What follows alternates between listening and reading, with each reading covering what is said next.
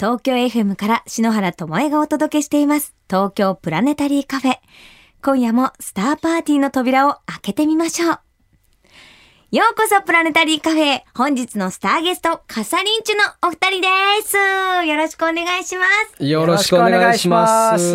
自己紹介をお願いします。はい、えー、カサリンチュのボーカルとギターを担当しております達弘です。よろしくお願いしますお。願いします。はい。ボーカルとギター、ヒューマンビートボックスやっております。か、ぷん、こうすけです。よろしくお願いします。ずんずんちゃん。ずんずんちゃんですね。ねえかっこいいんです。カサリンチュさんは鹿児島県奄美大島を拠点に活動する二人組ユニット。私、奄美大島でライブさせていただいた時に、はい見に来てくださったりして。はい。そうなんです。ねえお会いしてるんですね。はい。客席から見てました。あれ、いかがでした？いや、なんか、その、まあ、言ったらですね、自分たちが、まあ言ったら中高生ぐらいに、時にやっぱり篠原ともえさん、あの、テレビめ,、ね。めっちゃね、めっちゃね。あの、ええダウンタウンの浜田さんにどつかれたりとか、そういうの見てるイメージイメージがね。はい、があったんですが、もうライブはもうなんかす、ものすごいステージングというか、お一人でなんかいろいろ、あと、あの時は、そのアンコールの曲で、はい。サンプラーを使われてて、そうです。その、篠さんの声のみでね、なんかあの、作っていくのとか、ええ。あ、すげえ、なんか、めっちゃいい感じでした。結構ライブだとアーティスティックなんです。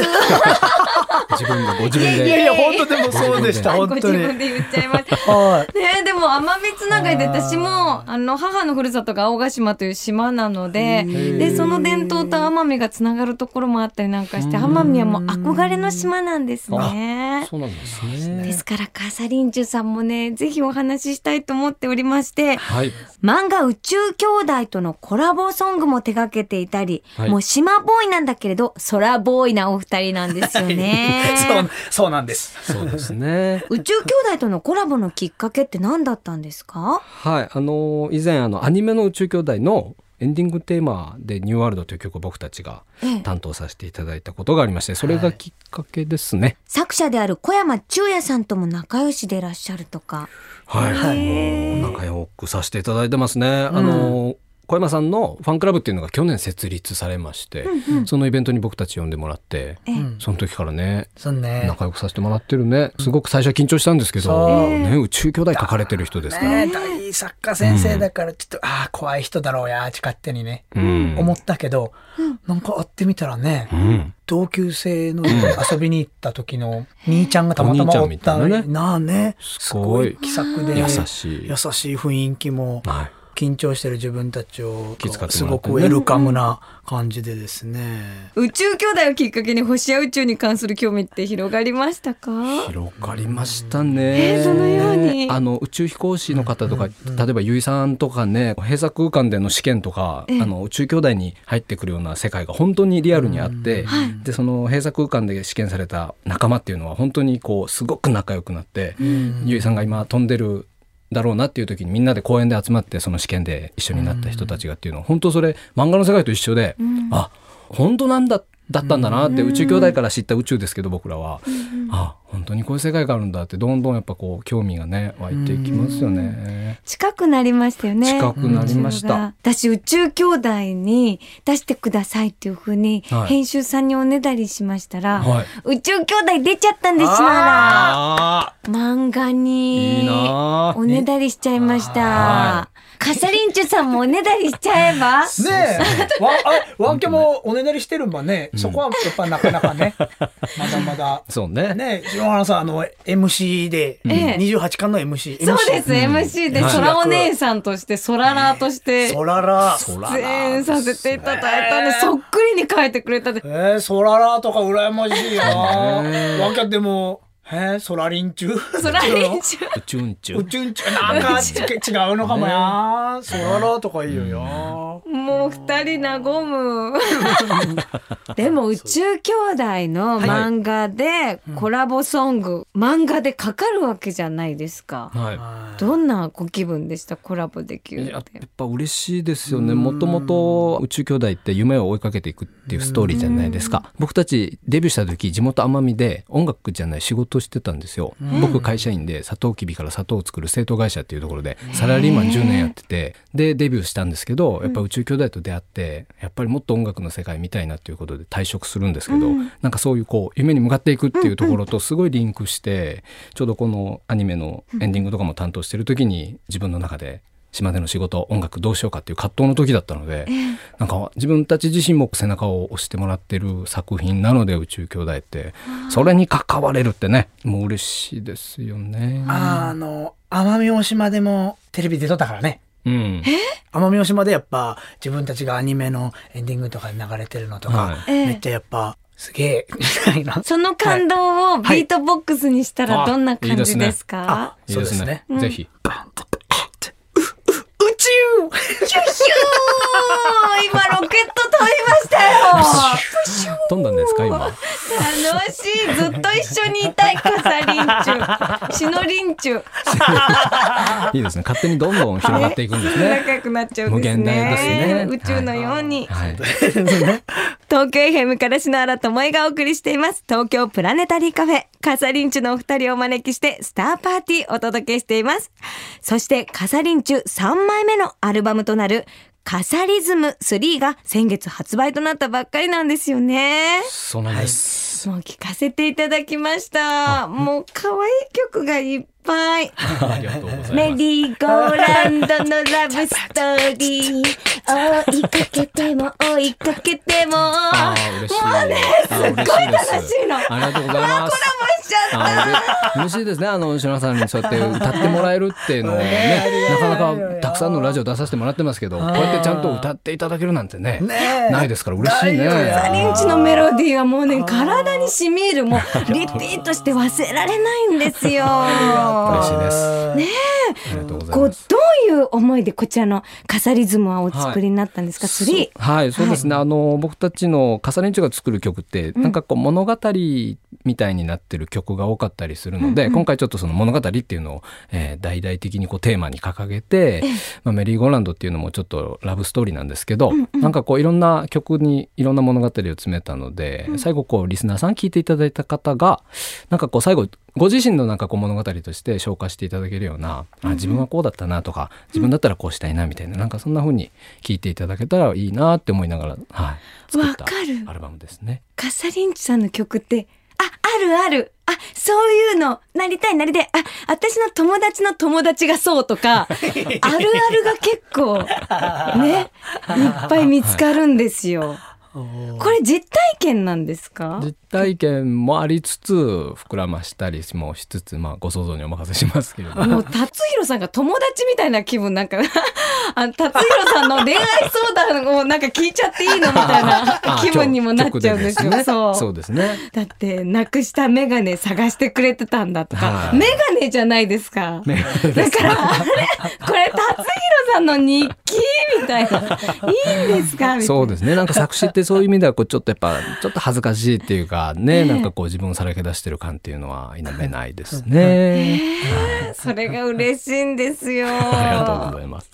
そして発売日であった5月18日には種子島宇宙センターでライブを行った。そうなんですよ。これすごいことんらしいっていう言い方もよくなんかねあれですけど。いやいやごいすごいでしょ普通できないんですって音楽、うんライブとかその会場で、やっぱ JAXA さんの持ち物でありますし、うん。ロケットを発射する場所ですから、うん。音楽をするために作った場所ではないので、普段はできないらしいんですけど、ん。僕らはちょっといろんな宇宙兄弟と仲良くさせてもらってる、ん。あと種子島って鹿児島県なので、僕たちも鹿児島県奄美大島なので、地元であるっていうことと、あと種子島に何度か行かせていただいててライブ何度かしてるので、なんかそういうご縁があって。えー、と町も協力してもらって今回このうんリリース日に宇宙に一番近い島でうん。空へ向かって夜しかも晴れて月見えて、はい、歌うっていう。いやもう本当何がいいっち天気が良かったから。もう本当とにかく気持ちよかったっすよ。その場所もですね芝生が広がっていて、で自分たちのステージの後ろにはどでかいロケットが横たわってるわけですよ、でやっぱそれでプラス月がバコーンとね綺麗に見えて、はい気持ちよくないわけがない感じでした。はい。特別な場所ですからね。そうですね。そしてこれからもその場でいろんな宇宙の物語が継いでいかれるわけじゃないですねか。また打ち上げとかもねありますからね。ねえなんか宇宙とね、つながってますよね本。当嬉しいっすよ。そして、カサリズム3のアルバムの中にあります、あと一歩っていう曲、私大好きなんですけれども、宇宙兄弟に出てきます、セリカさんのキャラクターをイメージした曲でもあるそうですね。はい、そうなんです。これはどういうことなんですか？これはですね、先ほどもあの言ったあの小山さんとちゃんとお話しさせてもらった小山さんのファンクラブの設立イベントの時に呼んでもらって僕たち曲を歌ってその後打ち上げに参加したんですよ。はい。でその時に小山さんと僕たち飲みながらお酒も入ってきたので、なんかまた一緒にさせてくださいよっていうのをお酒の勢いもあってお話しさせてもらったんです、そしたら小山さんから「そういえばあの話どうなりました?」っていうのが後日連絡いただいて「あれ？じゃあ本当に 本当にじゃあ作っていいんすか?」っていうところで当時その27巻っていうセリカさんを思いっきりフューチャーした巻が出た時だったので2人で読んでめっちゃ感動してたんでじゃあこの27巻を読んだ思いを曲にしますっつって作っていったんです。それメロディーが降りてきたんですか？言葉で。そうですね。歌詞。まず歌詞から詰めていった感じですかうね。ん。ゴールを信じて、はい。誰に何を言われようと決めた覚悟とか、またこれが、はいもうお声に乗るともうすごい染み入るの。なんでしょうね、このなんか渚のようにこう、染み入るお二人の声の魔法は。いや、嬉しいや。渚のように染みね、る本当に。すごくいい。じわーって入るのお二人の力強い癒しがやっぱ音楽に現れてるんだなと思ってねありえがとうございます。りがとうございます。もうたくさん聞かせていただいてます。さてカサリンチュのお二人をゲストにスターパーティーをお届けしてまいりましたが島のお話星のお話もっと聞きたいということで来週もパーティーにお越しいただけませんか？ぜひ。ぜひ。いいですか、い。いんですか？シノリンチュパーティー。お願い、カサランイエイイエイお願いします。さあ、それでは皆さんね、このあと一歩っていう曲聞きたいと思うんですよ。はいニューアルバムから曲紹介お願いいただけますか？はい、えー宇宙兄弟27巻を読んで僕たちカサリンチュが作った曲です。聞いてください。カサリンチュであと一歩。本日のゲスト、カサリンチュのお二人でした。ありがとうございました。ありがとうございました。木星の4つの衛星が見える。デコボコ、月のクレーターも。クエスチョンマークに並んだスバルの星々。オリオン座の大星雲。双眼鏡で見る宇宙は面白い。こと座のイプシロン。白鳥座のアルビレオ。オリオン座のミンタカ。双眼鏡を使うと、一つの名前の星が複数の星の重なりだとわかるガスのような天の川も双眼鏡だとグラニュー糖のような無数の星の集まりに見えるまずは双眼鏡を目に当ててみようおなんだか視力が上がったぞそんな実感が本当にある星空に入門しよう双眼鏡のビクセン篠原智恵がお届けしてきました。東京プラネタリーカフェ。まもなくクローズのお時間です。本日はカサリンチのお二人にお越しいただきましたが、奄美のきらめき星を浴びてるせいか、もう二人のお声を聞いてるだけでも、なんだか癒されるような時間でしたね。もうね、兄弟みたいに仲がいいんですよね。まさに二人が宇宙兄弟みたいでしたね。カサリンチのお二人にはまた来週もお越しいただきますよ。どうぞお楽しみに。さて、ここで公開録音のお知らせです。七夕の夜、7月7日の夜7時30分より、東京はルミネ新宿、ルミネワン屋上 L テラスにて、東京プラネタリーカフェの公開録音が開催されます。当日は昨年篠原も伺いました、石垣島星空ファームの上野隆弘さん。そしてライブゲストに篠原のお友達、ミュージシャンの坂本美優ちゃんをお招きして、新宿の夜空の下、皆さんと一緒にスターパーティーを楽しみたいと思います。公開録音は観覧無料ですが、観覧スペースには限りがあることをあらかじめご了承ください。当日はルミネライトダウンキャンペーンとして夜8時に会場の照明が消えるイベントも行われます。また、そのキャンペーンの一環として、今年8月6日に行われる石垣島全島ライトダウンイベント、南の島の星祭りへご招待する石垣島星の旅プレゼントキャンペーンも実施しています。詳しくは番組ホームページのリンクをご覧ください。なお、この公開録音ですが、雨天の場合は中止になります。当日7月7日の午後1時までに開催か中止について番組ホームページ、そして番組ツイッターでお知らせしますよ。公開録音の詳細含めて東京プラネタリーカフェ番組ホームページをぜひともご覧ください。楽しみですね。それでは、篠原からこの時期のスターパーティーを盛り上げるおすすめの星、スターレシピをご紹介しましょう。夜9時頃、北の空を見上げたら北極星を探してみましょう。北の方角の目印となる北極星。近くにはぐるりと取り囲むように竜座が輝いています。この竜は100もの頭を持ち、世界の西の果てにある金のリンゴの木を守っていたと言われています。尻尾から2番目にある三等星トゥバンはアラビア語でまさしく竜という意味。あまり目立たない星ですが、エジプトにピラミッドが作られていた5000年前には、この星が天の北極を示す大事な北極星だったんです。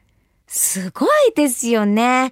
こ夜空っていつもと変わらないように見えるんですけど、何千年、何万年もかけて少しずつ変化している、その姿を見れる。ちなみに、1万2000年後には、こと座のベガが北極星になるんですよ。